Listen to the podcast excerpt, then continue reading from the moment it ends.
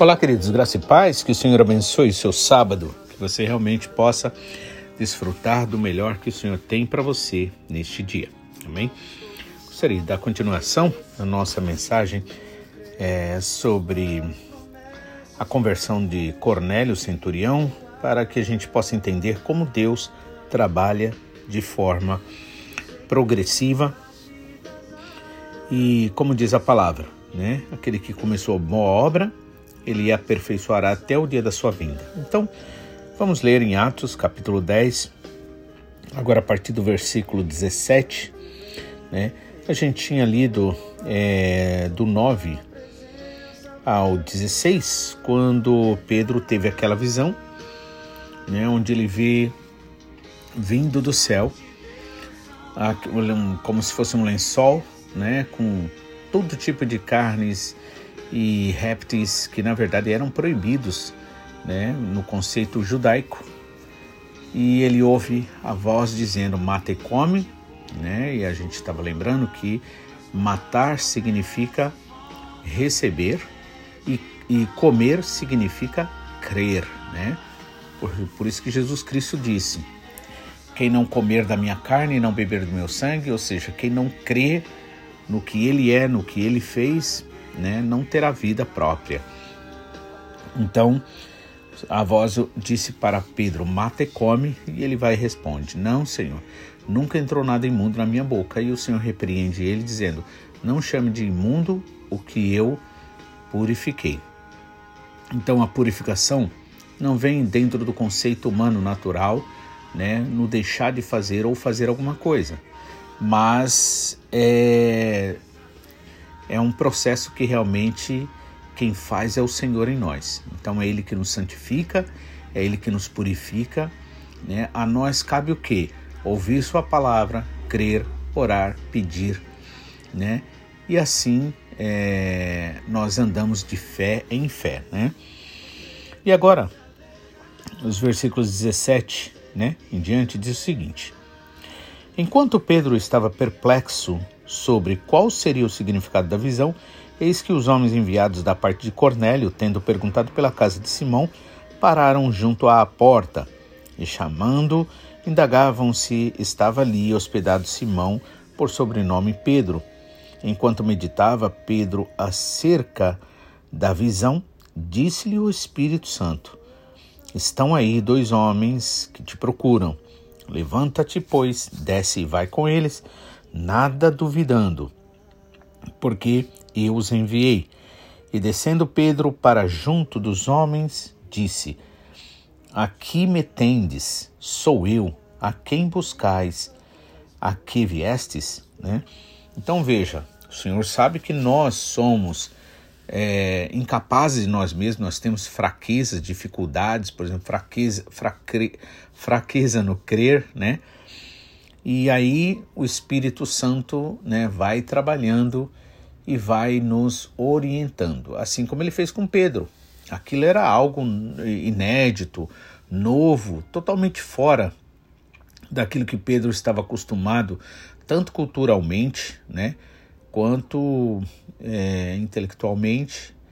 E ali o Espírito Santo vai guiando e ainda deixa bem claro para ele: olha, vai não duvidando, né? Ou seja, atende, né? E aí ele foi ali e atendeu, né?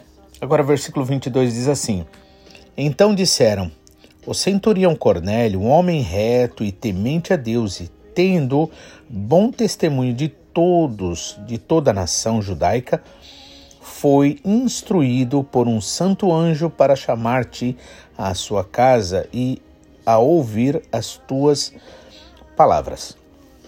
Então, aqueles homens ali, um soldado e um empregado, eles relataram então, e o testemunho que ele dá do centurião Cornélio é, que era um homem reto e temente, ou seja, alguém que de fato né, tinha sinceridade e verdade no coração e na sua busca a Deus. Né? Lembra quando Jesus Cristo disse à mulher samaritana que os verdadeiros adoradores, que o Pai procura os verdadeiros adoradores, aqueles que o adoram em espírito e em verdade.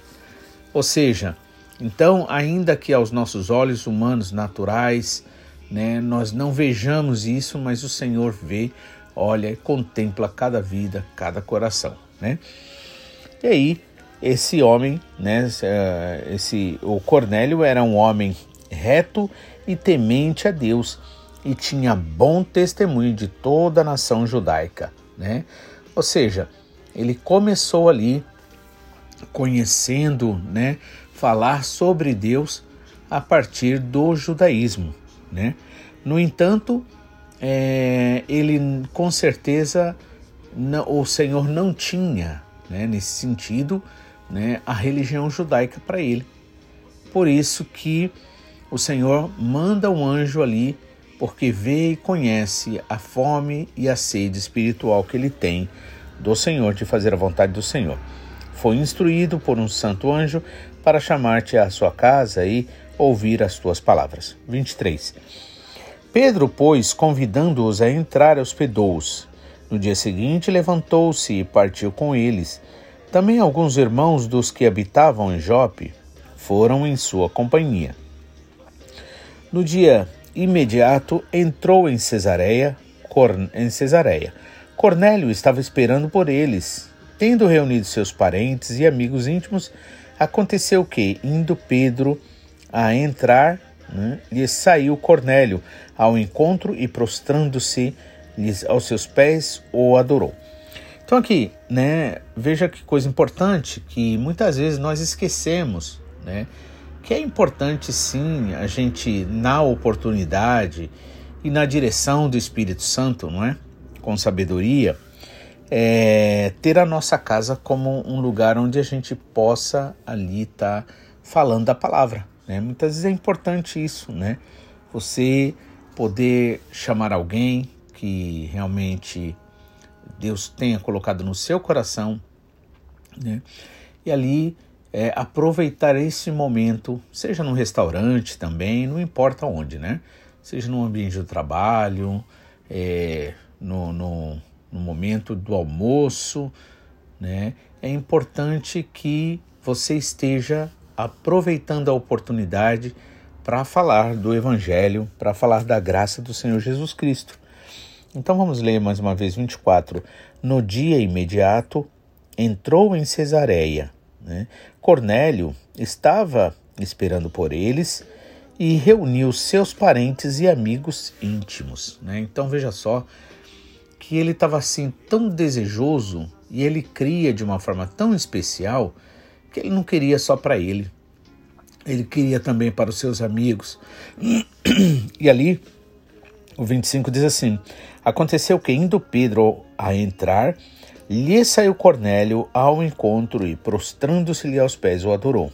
Então veja assim: a sede também dele nisso, o desejo dele era tão forte que Pedro mal vai chegando, ele já vai correndo lá atrás de Pedro. E aí, como ele ainda não conhece, né?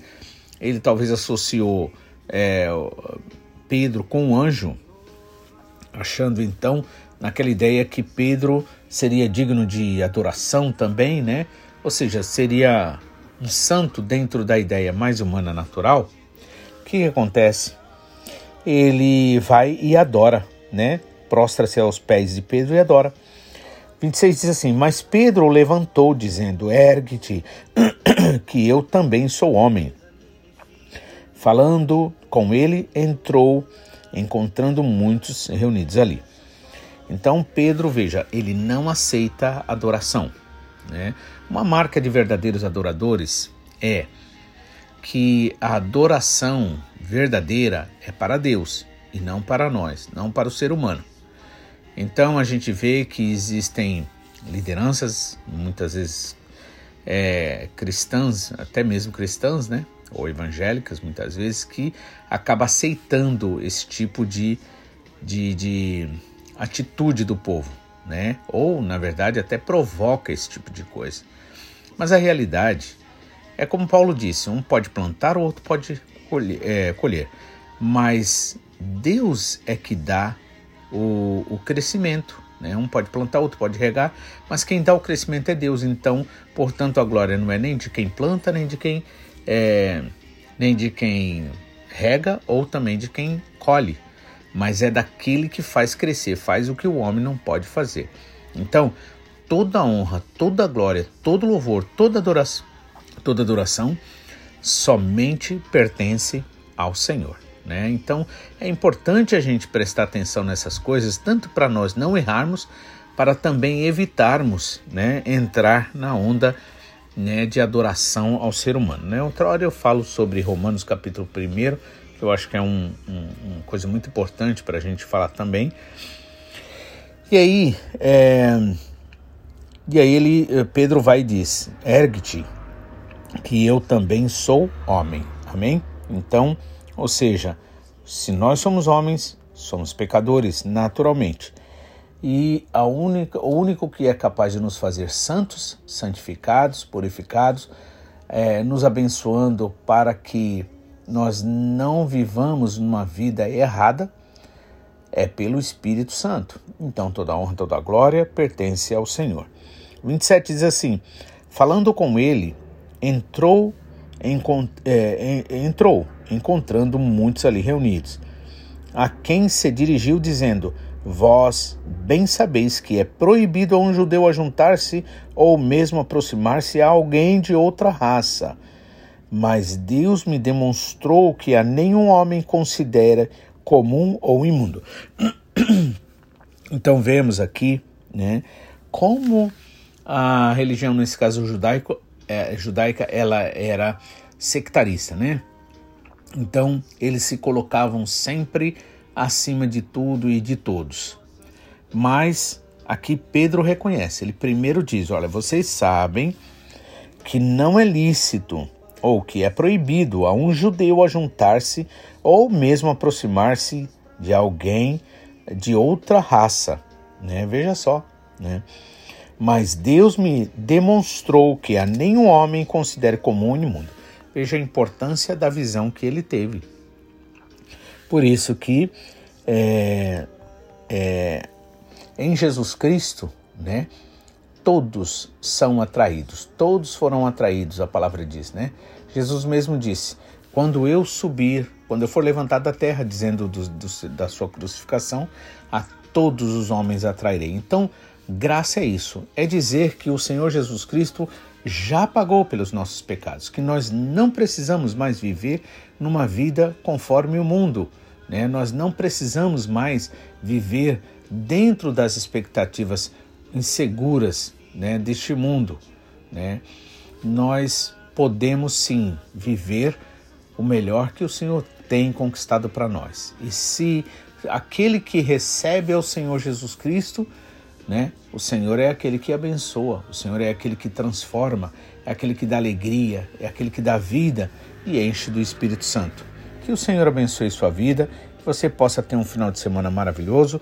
Quero convidar você que é, está perto de uma das nossas igrejas, que esteja procurando e esteja aproveitando, cultuando, pois estaremos todos juntos para a honra e glória do nome do Senhor Jesus.